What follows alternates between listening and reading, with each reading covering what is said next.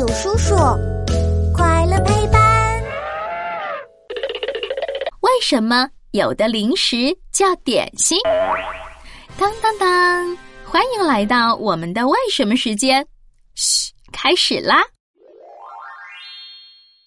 今天妈妈买了好多零食，有桃酥、小蛋糕，还有桂花饼，都是我爱吃的。赶紧吃一个，丁丁。马上要吃饭了，现在不许吃点心，赶紧放下来。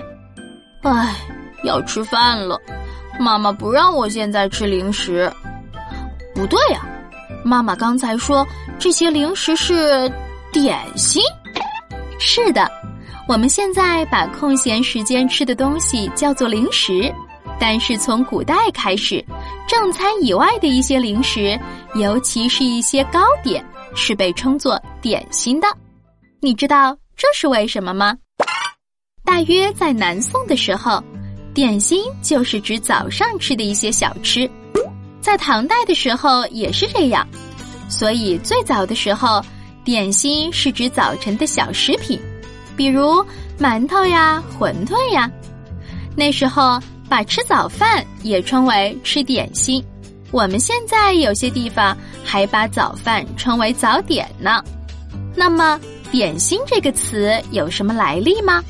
这里有一个传说哦，也是在南宋的时候，有一个女英雄叫梁红玉，她跟战士们一起抵抗金兵。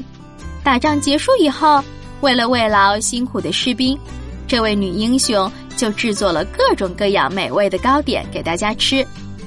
她说，这些糕点就代表自己的点点心意。所以就有了“点心”这个词。不过到了现代，点心除了指糕点之外，馅面、米粉、包子、饺子、饼等等等等都叫点心。有的地方还把吃午饭叫吃点心呢，是不是很有趣呀？